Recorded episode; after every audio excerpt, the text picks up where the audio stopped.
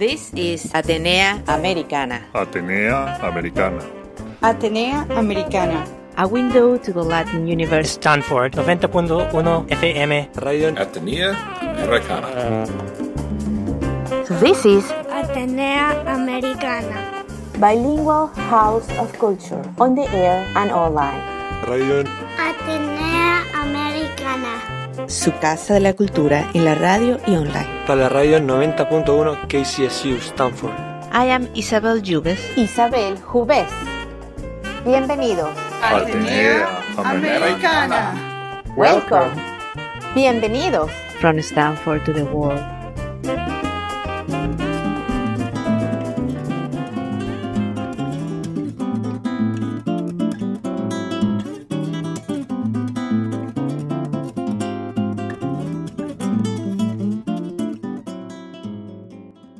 Bueno, bienvenidos de nuevo a Atenea Americana. Y hoy vamos a hablar un poco sobre el mole, el mole mexicano.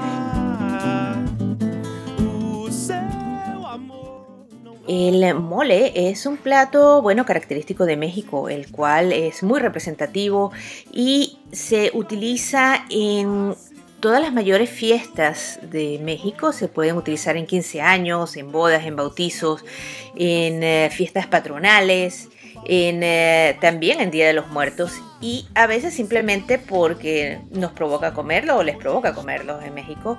Aunque los más representativos son el mole de Puebla y el mole de Oaxaca. En realidad se cree que hay más de 50 tipos de mole. Eh, todos ellos tienen más o menos la misma idea, que es una mezcla de diferentes chiles locales con eh, cacao chocolate en el cual se cocina tipo guiso, eh, bueno, diferentes variedades. Se dice que desde la época de Montezuma eh, ya se conocía por eh, todo alrededor de México el mole. Eh, parece que fue el fray Bernardino de Sahagún, uno de los primeros que documentó la existencia de este plato desde esos tiempos eh, iniciales de la conquista, el cual era el plato que hacían para festejos especiales y también hasta se los daban a los dioses los diferentes pueblos indígenas de México. Este eh, se usa en general para aderezar diferentes tipos de carne, diferente, más que nada la de guajolote o carne de cerdo o de res, algunos hasta le ponen pescado y sobre todo una variedad de verduras que están dentro del plato.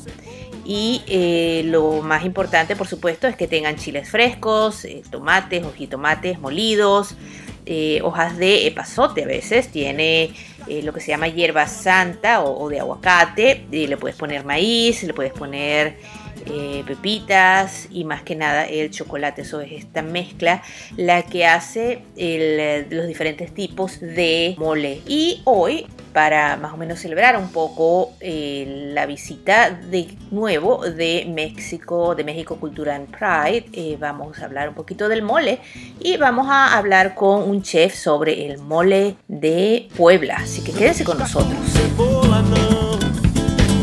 Eu não descasco cebola. Eu não descasco cebola não. Eu não descasco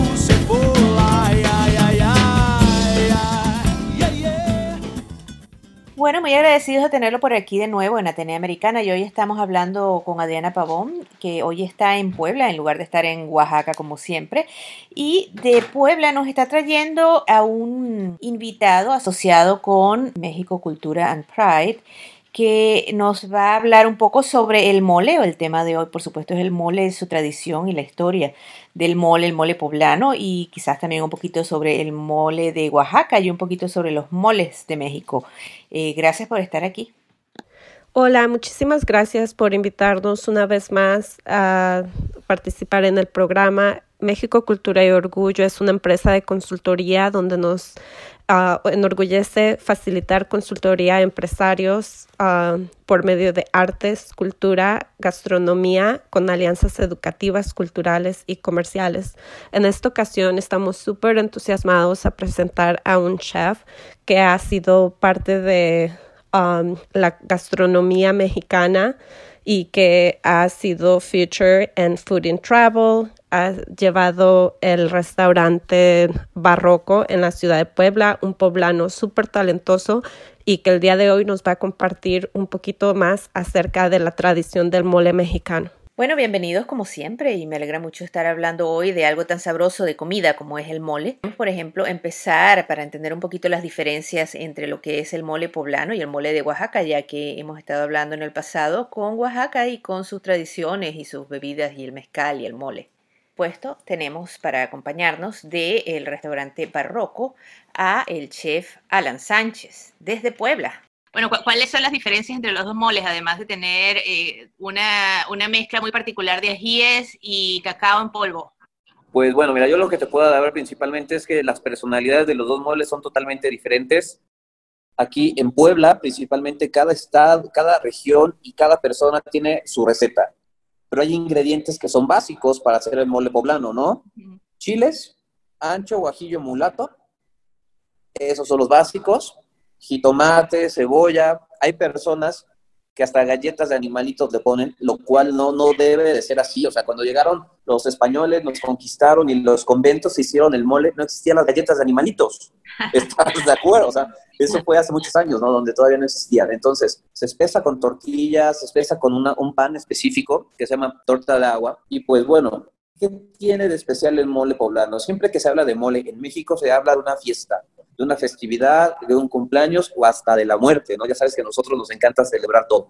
Entonces, el mole que yo, eh, le, eh, que, yo les di el día de hoy es principalmente un mole inspirado en la región de Izúcar de Matamoros, que es un mole más dulce, que lleva un poco más de pasitas.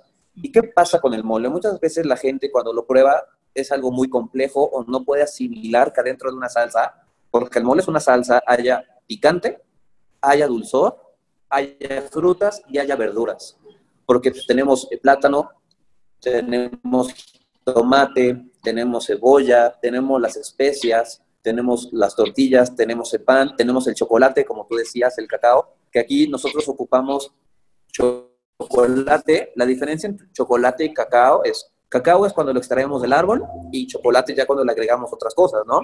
Entonces, pues todo eso son los ingredientes que lleva el mole. Para que se diga mole, principalmente poblano, debe de tener por lo menos 22 ingredientes. Entonces, aquí el mole sirve desde toda la vida en Puebla y muchas de las técnicas se están perdiendo, porque hacer mole te lleva uno o dos días. Tú cuando haces mole, todos los mexicanos no hacemos poquito, hacemos litros y litros, porque siempre es para fiestas.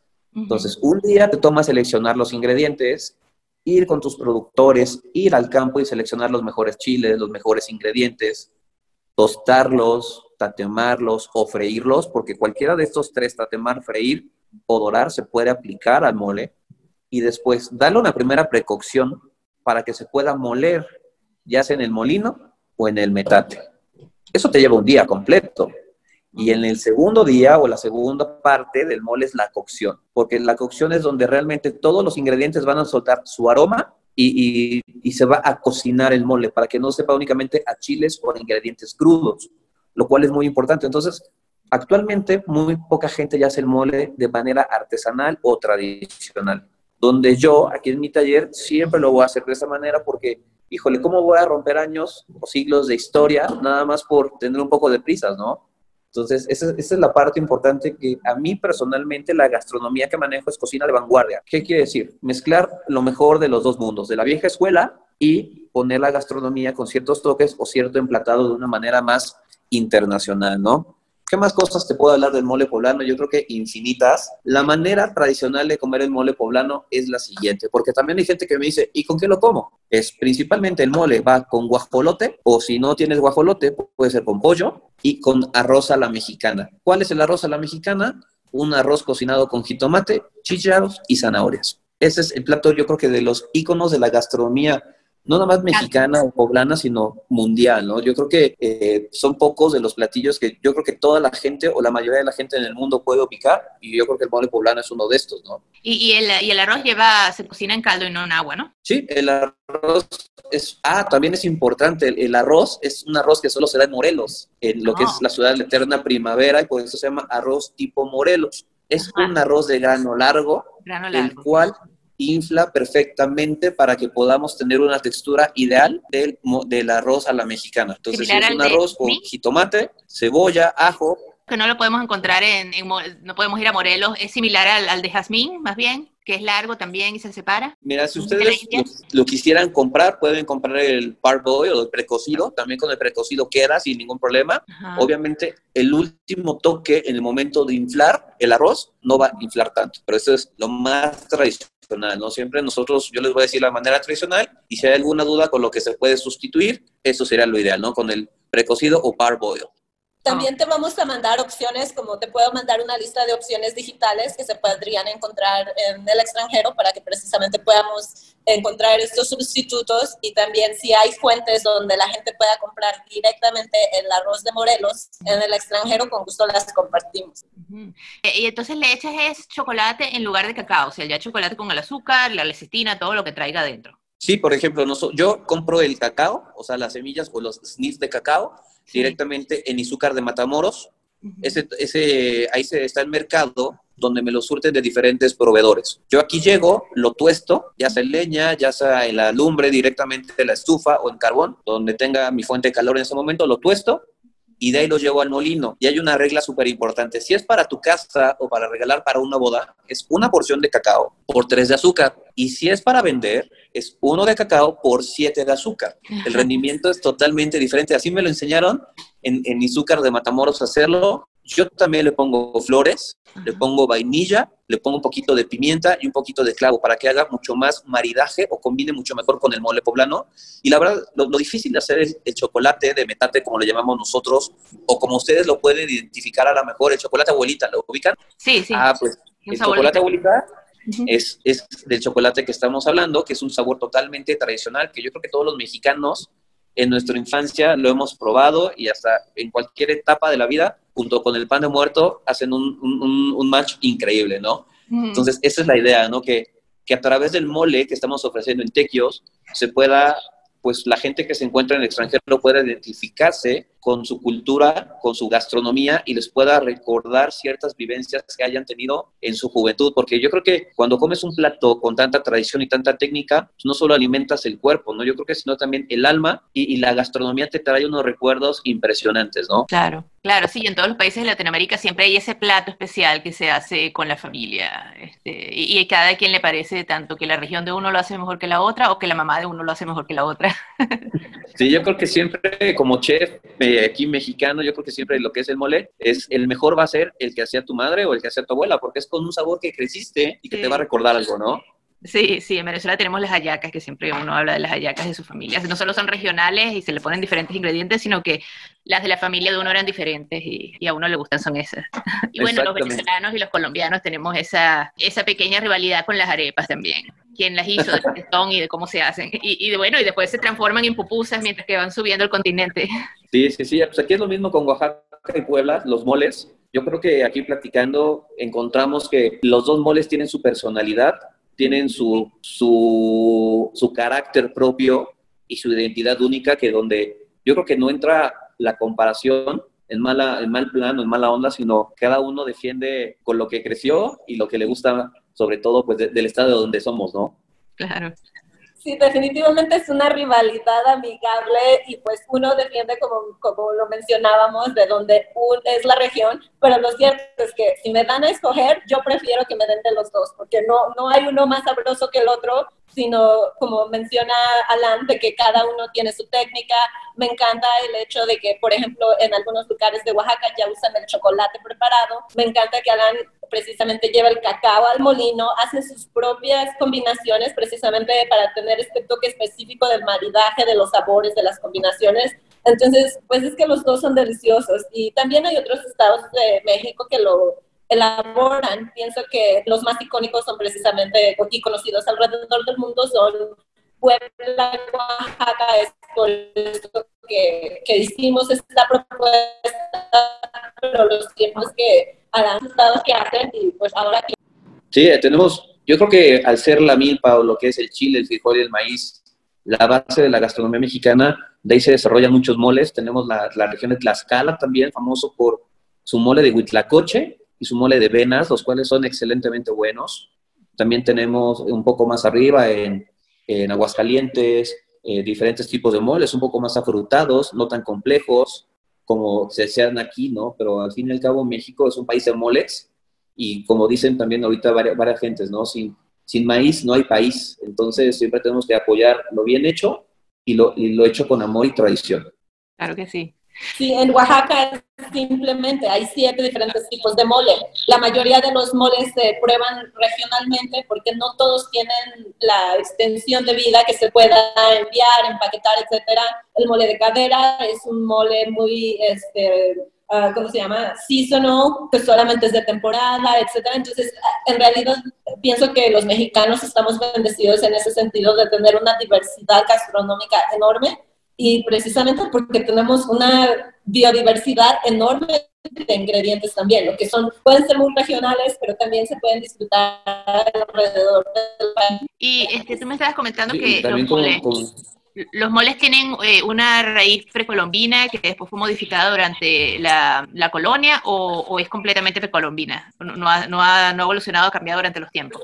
Híjole, yo creo que desde antes que llegara la, la conquista, ya teníamos diferentes antecesores del mole, pero con este mestizaje cultural se definió como tal, ¿no? Porque nosotros no teníamos manteca, no teníamos, sí teníamos cacao, pero lo utilizábamos solo, única, o sea, para bebidas, principalmente, bebidas que se usaban con, con miel, con flores, no lo conocíamos con azúcar, principalmente. Entonces, hasta que se dé este mestizaje cultural, se define lo que es el mole como lo conocemos actualmente, el cual ha tenido muy poca variación a través de los años, ¿no?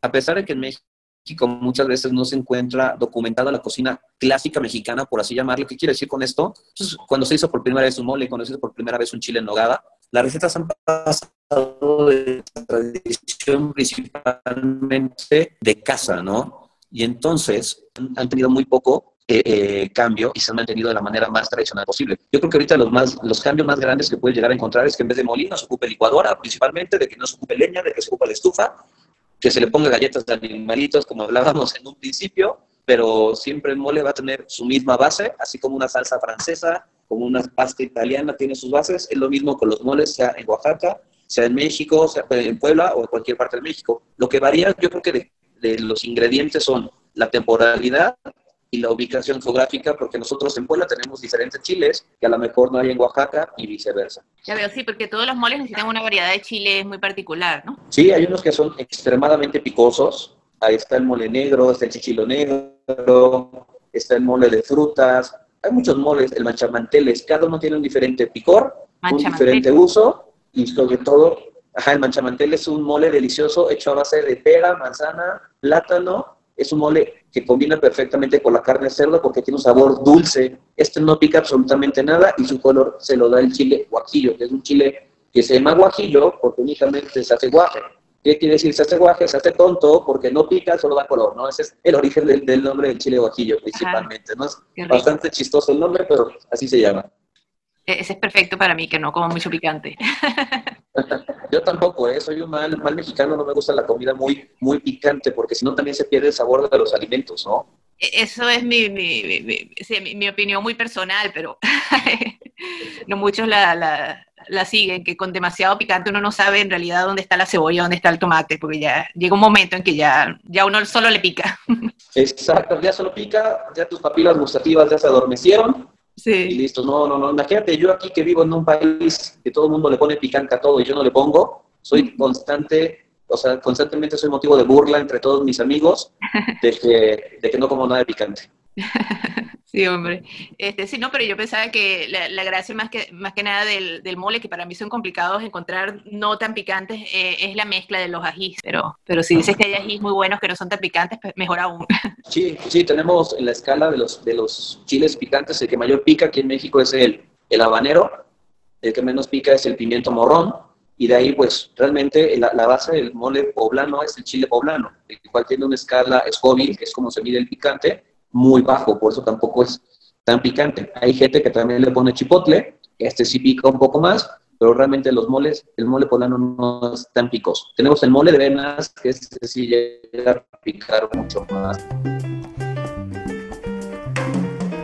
y esto es Atenea Americana. Y yo soy tu anfitriona, Isabel Jubés. Puedes encontrar este y todos mis shows en stanfordhispanicbroadcasting.org. Este es un show bilingüe cultural que te trae una ventana al universo latino e hispano. Cada semana por dos horas, una en inglés y otra en español, desde Stanford hacia el mundo. Recuérdate que también puedes ser parte de esto dejándome tus comentarios, compartiendo tus pensamientos y algo más en stanfordhispanicbroadcasting.org. Te espero ver ahí.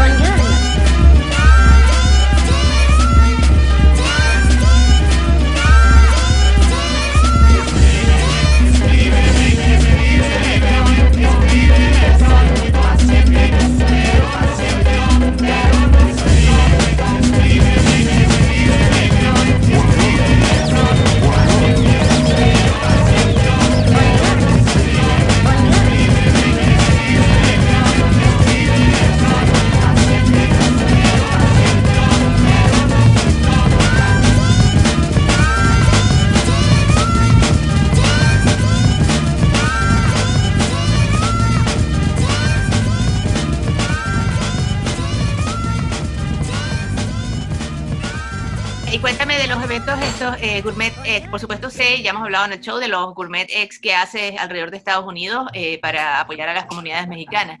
Eh, pero me estabas contando también de unos que están haciendo tanto ahora en Oaxaca para ayudar al abasto que se quemó como el que estás haciendo hoy. Cuéntame un poquito de eso. Ah, te comento que estamos, esa conversación la tuvimos con Rodolfo la semana pasada, Rodolfo Castellanos, él, eh, desafortunadamente tuvimos un incendio en la comunidad de, este, de, Oaxaca, donde es la central de abastos que provee de, los, los, insumos alimenticios. A toda la ciudad tuvieron una pérdida porque tuvieron un incendio. Entonces, la parte de la venta de estos moles se va a ir a apoyar a los insumos que se compran de la central para precisamente apoyar la, la economía local. pero hoy estás haciendo también otro Gourmet X en Puebla. Pero esta iniciativa está iniciada, liderada y en colaboración. Es una iniciativa de estado trabajando como parte de Techios de México Cultura y Orgullo, el, programa, el programa que inició hace cinco años, que comenzó como México Cultura y Orgullo, precisamente para visibilizar toda esta riqueza gastronómica, cultural, la diversidad y el conocimiento que tenemos como mexicanos, que podemos eh, aportar no solamente localmente, pero en el extranjero también. Algo que para mí era importante es dar visibilidad a todo el valor agregado que los mexicanos llevan, no solamente en México, pero también en otros países. En este caso, pues como tú sabes, yo soy residente de más de 25 años en Estados Unidos y para mí era importante poder hablar de mi cultura de una forma informada que fuera a resaltar a lo bonito que es nuestro país y precisamente empezamos la misma, que es un festival, uh, José, anualmente.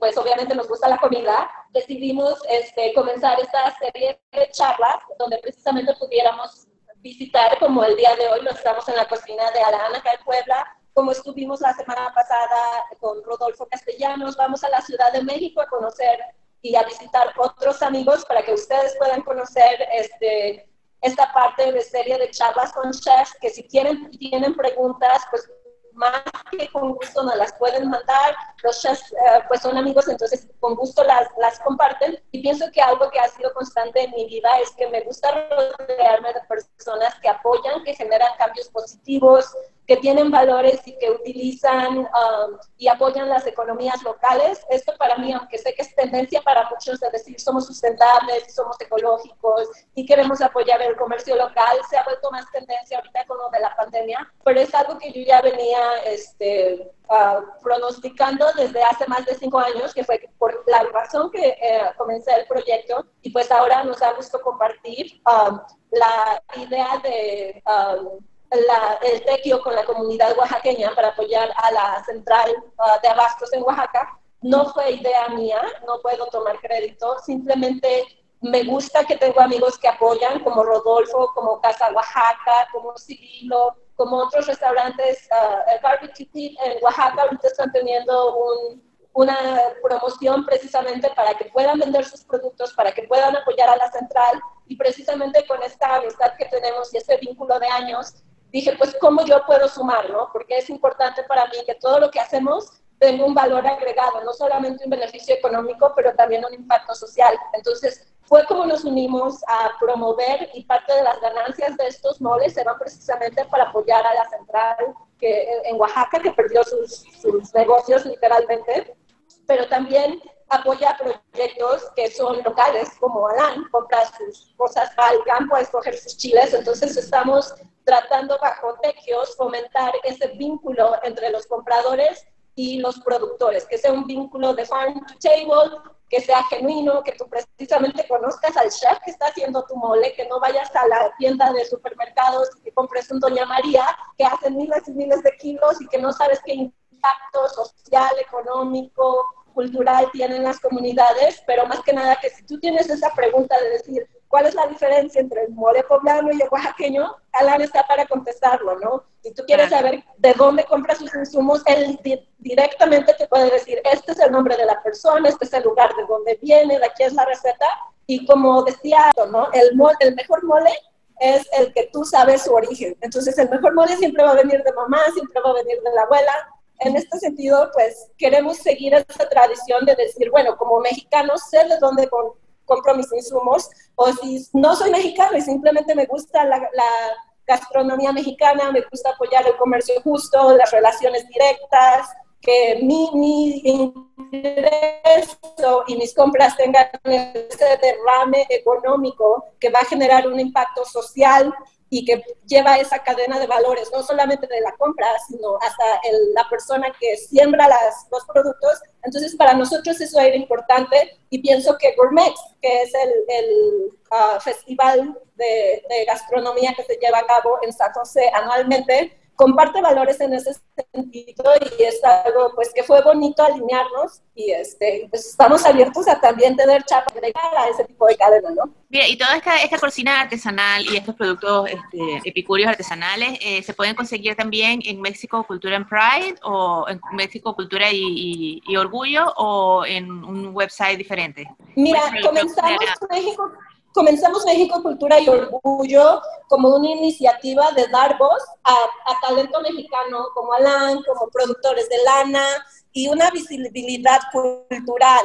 Ahora con lo de la pandemia hemos cambiado la dirección ah, de, de, las necesidades hacia nuestra comunidad. En realidad comenzamos simplemente como un enlace cultural e informativo de lo bonito que está pasando en México para que nuestros compatriotas se enteren de lo actual, conozcan a los buenos chefs, sepan a dónde ir a comer, puedan visitar lugares que valen la pena. Uh, con eso de la pandemia abrimos techios.com, que es la plataforma digital de comercio justo, y eso es su, su propio proyecto, se podría decir. Este, pues, contactar bajo que es básicamente una fusión de palabras. Yo me siento muy dinación, muy mexicoamericana en ese sentido, ¿no? Si me dices, estamos igual como con el mole, ¿quién es el mejor? Poblano o oaxaqueño, ¿quién es el mejor? ¿Mexicano o, o, o mexicoamericano? Lo cierto es que mi corazón está dividido entre los dos y no pienso que uno sea mejor que el otro. Simplemente que tenemos que tener este diálogo y Tequios viene precisamente del origen mexicano, que es mi origen, y Tequios significa una responsabilidad social hacia tu comunidad. Tú como Entonces el nombre, disculpe, se perdió el, audio por un momento, el audio se fue por un momento, el nombre es Tequios. Tequios, como es una fusión entre la palabra tequio, que es una responsabilidad social que uno tiene hacia su comunidad, como uno como individuo puede aportar, independientemente de que sea dinero, puede ser el cambio de tu, de tu labor, de tu conocimiento un aporte a la comunidad y el kiosco que en Estados Unidos lo, los conocemos como pues el kiosco donde tú puedes ir y este, encontrar información general de algún tema. El, el link, este, con mucho gusto, pero básicamente Techios viene de esa fusión de palabras, ¿no? Un aporte a la comunidad, de la parte comercial, cómo podemos visibilizar los, visibilizar los productores que trabajan bajo comercio justo, que respetan las comunidades que son responsables en sus adquisiciones y que tienen derrame económico independientemente del propio, también son conscientes en toda su cadena de procesos y el, ¿cómo se llama? Y el kiosco, que es básicamente donde tenemos la información. Entonces, esta nueva plataforma de Techios es una nueva iniciativa, es el bebé de México Cultura y Orgullo. México Cultura y Orgullo va a seguir siendo un espacio de discusión. Si algunos mexicanos o mexicoamericanos nos escuchan, estamos con más este, con gusto de ser receptivos a propuestas, a colaboraciones, a que nos inviten a festivales, que los vayamos a visitar también eso va a seguir siendo México Cultura y Orgullo. Chequios es exclusivamente la plataforma digital donde el consumidor puede ponerse en contacto como personas como Alan, como las personas que hacen los baraches, que les pueden explicar todo el proceso y tener transparencia de comercio justo. Y, en Tequios podemos comprar eh, tu mole directamente. Correcto. Perfecto. Bueno, y, esto lo, lo este, el plan es seguirlo después de la pandemia, que, esperemos que algún día salgamos de esto. Este, ¿Seguirá estando el link y las posibilidades de comprar cosas después? Sí, por supuesto. Esto nace obviamente por la necesidad de las comunidades, que muchas de ellas pues básicamente viven del turismo, entonces al ver su economía este, estancada precisamente por la falta de turismo, por la falta del viaje, pero es algo que nos ha resultado bien y nos ha podido uh, abrir puertas en otros lugares, entonces sí, sí se va a seguir el comercio justo, pero no es, los radioescuchas también tienen la oportunidad eventualmente de, de poder este, agendar un viaje con tequios y decir, bueno, además de que ya probé el mole de Alan, quiero ir y cocinar con él. Entonces vamos a tener clases de cocina, ustedes pueden venir, ser partícipes de, del tour, vamos a venir a su taller a hacer mole ese día para que las personas puedan ser partícipes y tengan ese acercamiento a todos nuestros productores. Claro, qué maravilla. Bueno, me parece genial, de verdad, y, espero que tengan mucha suerte. Y hasta ahora este, han, han estado teniendo éxitos, lo hemos escuchado en, en, tu plataforma. La gente está volviendo a mover un poco su economía. Sí, muchísimo gusto que las comunidades se han visto beneficiadas. Teníamos comunidades, trabajo con textileros en trabajo con textileros en diferentes partes de México que es en realidad como viven en situación muy vulnerable. Entonces, en realidad no tengo la necesidad de textiles, pero entiendo la, la parte humana. Entonces, todo comenzó con decir, bueno, mándame a ver cuántos kilos de café tienes, cuántos kilos de miel, y yo les comparto a mis amigos entonces dije, oye, pues esto puede ser una buena plataforma para precisamente conectar el productor y el consumidor de una forma directa y que las personas se enteren de dónde vienen sus productos, ¿no? Es lo más orgánico que pudimos hacer y me ha dado gusto que hemos tenido buena respuesta. Los productos se van a Michigan, se van a California, se van a Montana, se van a Chicago, a Dallas, a Nueva York, um, a San Miguel de Allende. También hemos tenido muchos, este, muchas personas nacionales que han, apoyado este proyecto algunos de nuestros productores uh, guardan mucho este, las técnicas tradicionales, que es lo que mencionaba. Es importante para nosotros fomentar este tipo de iniciativas que todavía resguardan esa tradición y aunque uh, implementen técnicas modernas, aún así tienen ese conocimiento. Entonces, por ejemplo, este productor de seda en particular se toma todo el proceso desde criar el gusano de una larva a, dar seguimiento a toda la alimentación, que coman saludables para que creen un hilo muy bonito, lo hilan a elaborado a mano que toma literalmente dos meses. Qué bonito, sí, qué bueno. Bueno, gracias por, por tomarse el tiempo de llamarme. Me parece perfecto. Esperemos que nos puedas visitar ahora que se hace uno viajar. Un abrazo, Isa. Muchas gracias por tu tiempo. Igual a ustedes. And this was Atenea Americana. Atenea, Americana. Stanford 90.1 FM. Radio Atenea Americana. A window to the Latin universe. This is Radio Atenea Americana. Bilingual House of Culture, on the air and online. Su casa de la cultura en la radio y online. Para la radio 90.1 KCSU Stanford. I am Isabel Jubes. Isabel Jubes. Vuelve pronto. Atenea Americana. From Stanford to the world. Remember to come back soon. Ciao. See you later.